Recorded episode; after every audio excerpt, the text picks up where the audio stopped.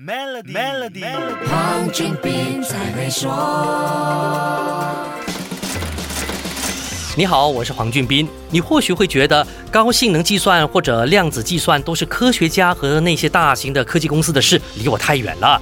至于五 G 或者六 G 网络，要是上网不卡顿，电话不断线，那就万事大吉了，是不是？科技和商业专家把这些技术列为二零二二年的重要发展趋势，因为它将会推动很多领域的快速发展，当然就包括了人工智能 AI。智能的定义将会从过去的上网功能，现在的机器学习或深度学习，扩大到物联网加高速网络，实现过去一直没有办法做到的增强效果，比如说 VR 和 AR。的用途，还有大家都在谈的 Metaverse，说一些更贴近生活的智能家居会变得更实际。怎么说呢？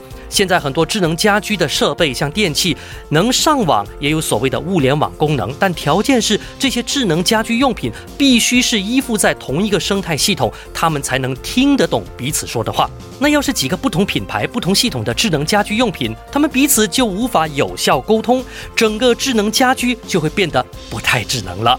现在，大型科技公司包括 Apple、Amazon、Google、Samsung 等联合开发一套称为 Meta 的智能家居标准。准未来我们买的智能家居设备在同一个标准下设计出来，就不会有沟通不良的问题了。这就像以前不同品牌的手机有不同的充电器，现在各大手机制造商努力统一手机充电器接口的原理一样。跟家居有关的行业，像建筑业、室内装修、家具生产，还有电器厂商等等，或者想要借助智能来提升产品和服务价值的公司，怎么能够不重视这方面的发展呢？下一集跟你说一说这些科技发展跟其他企业。又有什么关系？守住 Melody，黄俊斌才会说。黄俊斌才会说。